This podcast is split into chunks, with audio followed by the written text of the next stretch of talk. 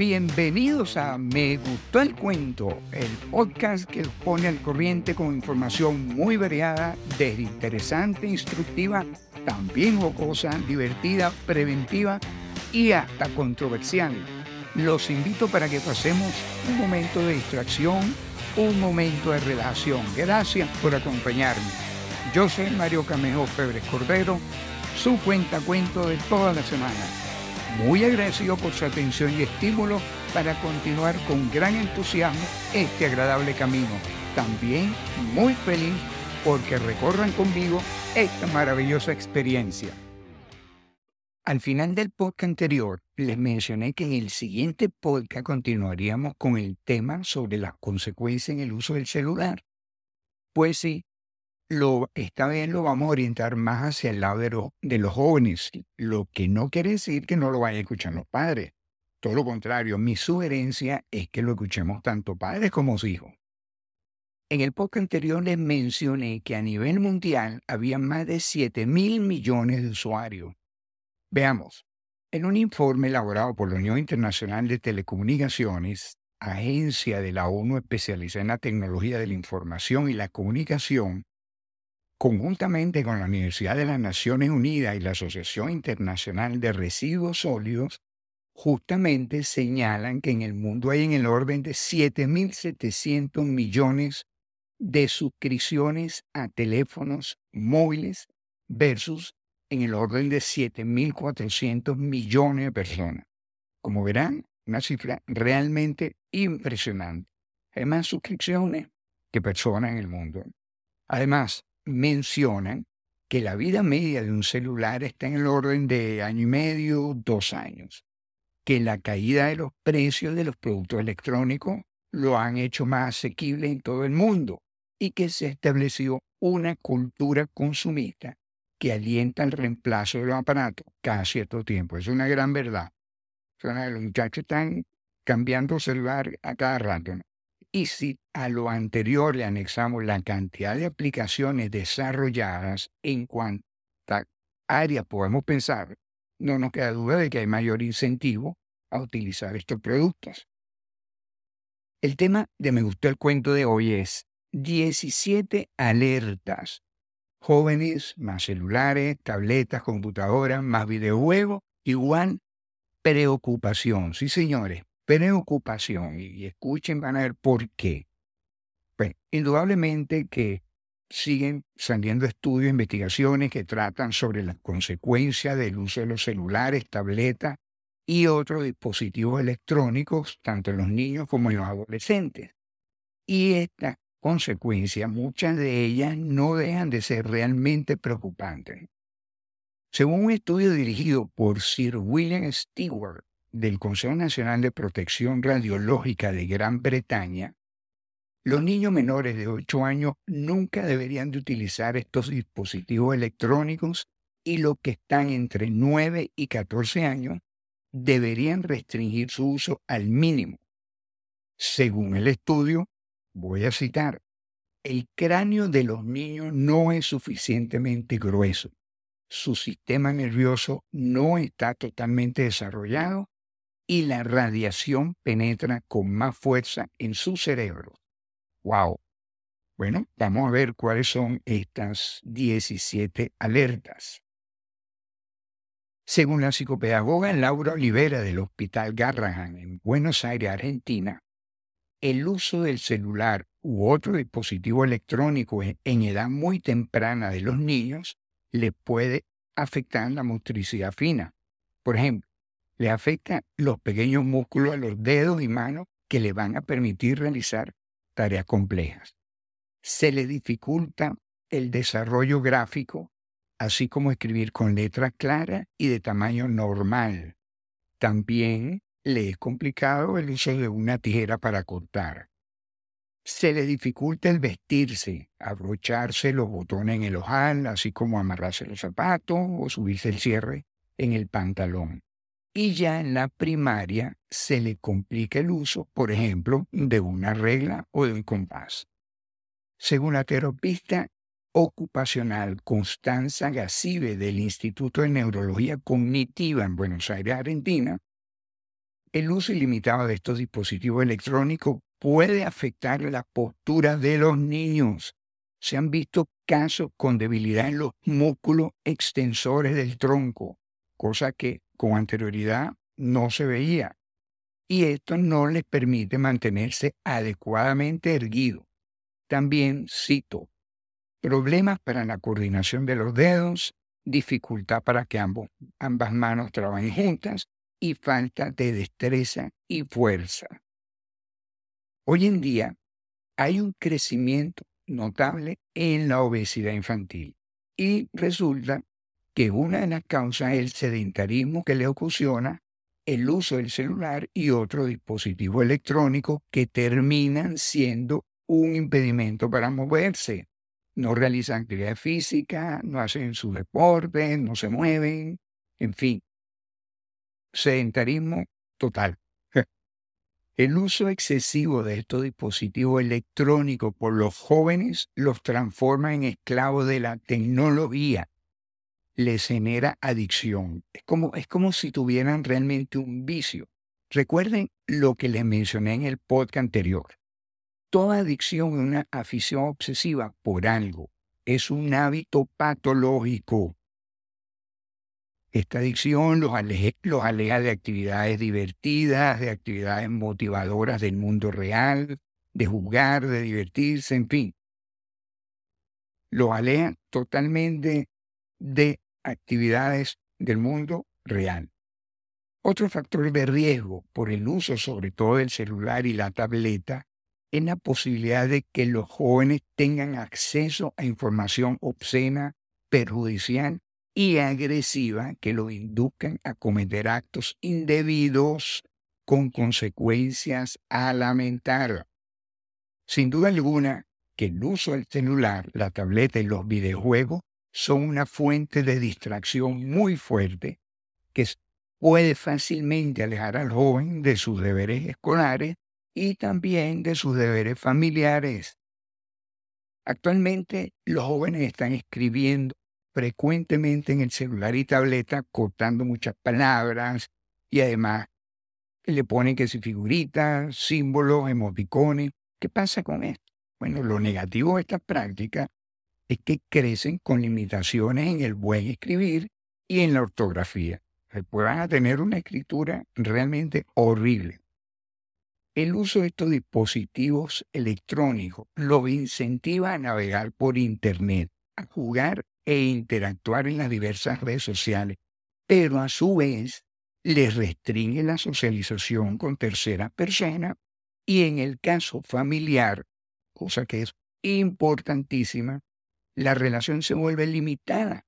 Es como si se generara una barrera digital infranqueable entre ellos y los adultos. Esto con el tiempo pues, puede traer consecuencias negativas. ¿no?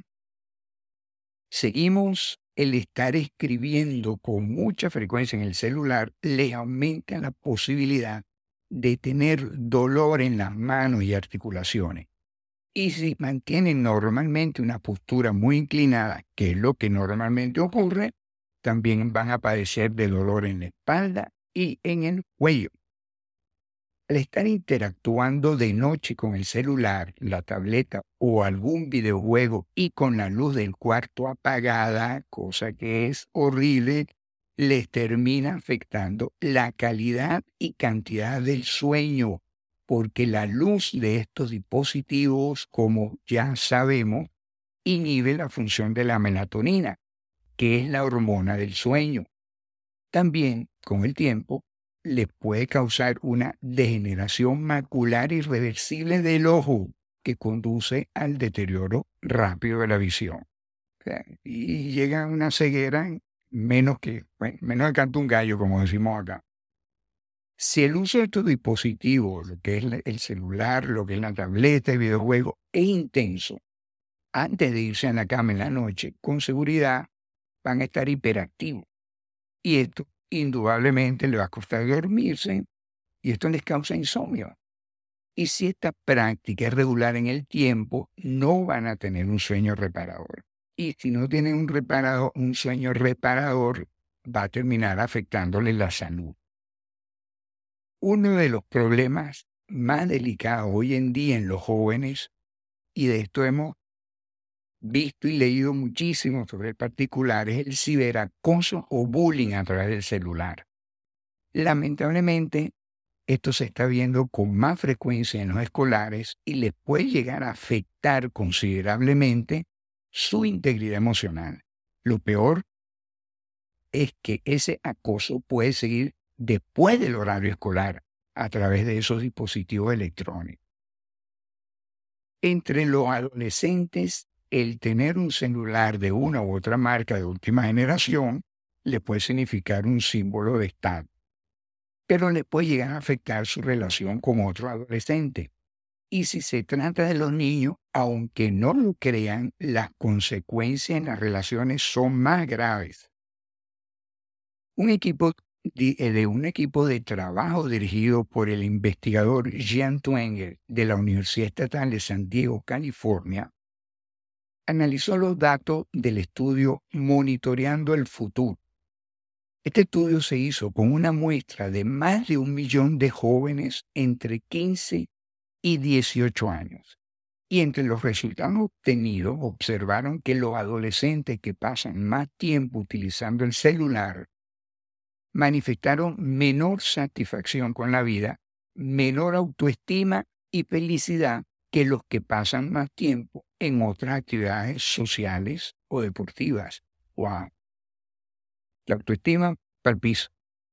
El Consejo Nacional de Seguridad en los Estados Unidos, cuya misión es velar por la seguridad ciudadana en todo su espacio, es el principal servicio de monitoreo de teléfonos celulares para los padres en ese país.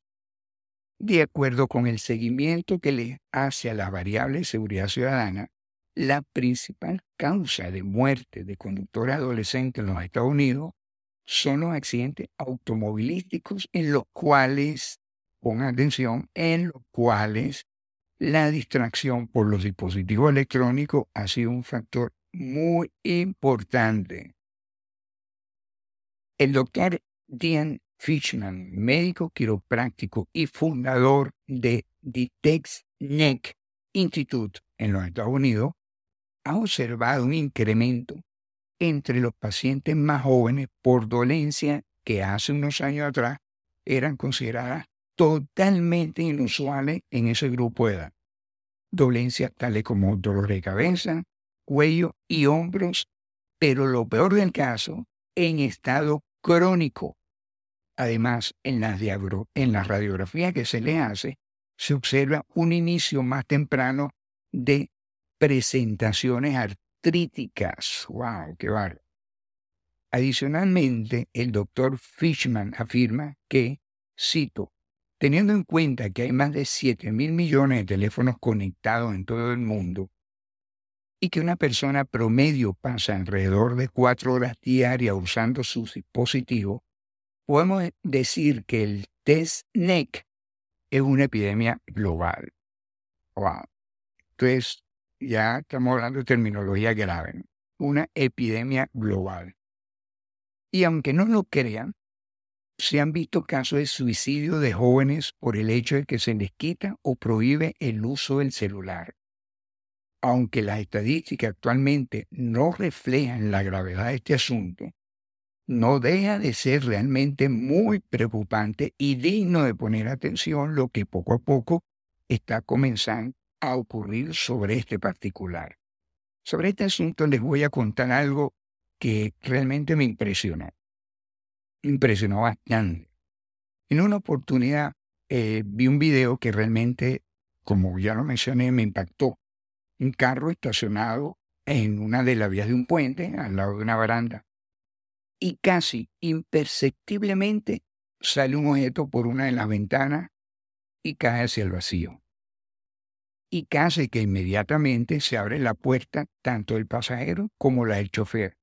Por la del pasajero sale un joven que se lanza al vacío y por la otra la madre a tratar de evitarlo, pero tardíamente.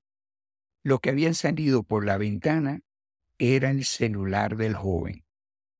O sea, el joven se lanzó al vacío a causa de presumo que su mamá le había botado el celular por la ventana. ¡Wow! Bueno, bueno, cierro con lo siguiente. Estos síntomas que vienen padeciendo los jóvenes por el uso indiscriminado de estos dispositivos electrónicos, ya algunos están médicamente confirmados, otros lo serán y algunos otros aparecerán por investigaciones que la misma situación va a ir requiriendo. Por lo tanto, podemos pensar que tendremos una generación futura de adultos con deformidades anatómicas, más problemas de salud, de conducta, y quién sabe qué otra reacción o síntoma adicional aparecerá. Entonces, creo que como una medida preventiva, el planteamiento de Sir William Stewart mencionado al principio debería de ser aplicado por quienes tenemos la obligación de cuidar la salud de nuestros hijos. Esto es importantísimo, no podemos descuidarnos sobre el particular. Pregunto, ¿cree que el doctor Stewart tiene razón? Y hasta aquí me gustó el cuento. Ya saben, si quieren enviarme algún comentario, sugerencia, crítica, por supuesto, siempre y cuando sea constructiva, o alguna recomendación sobre algún tema en particular que quieran escuchar, también lo pueden hacer y, ¿por qué no? Una felicitación, un estímulo, una motivación. Lo pueden hacer a través del correo me gustó el cuento arroba gmail.com. Gracias, gracias, gracias, mi querido copiloto, compañero de ruta, por haberme acompañado. Si les gustó, no se olviden darle clic al botón de suscribirse y además también de compartirlo con su familia, con sus amigos, su compañero de trabajo, con sus compinches, con los vecinos, con lo de al lado y con el de Maya también, con todo el que quieran.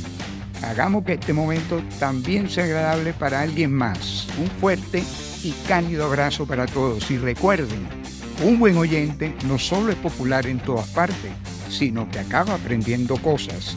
Nos volvemos a encontrar la próxima semana en Me Gustó el Cuento.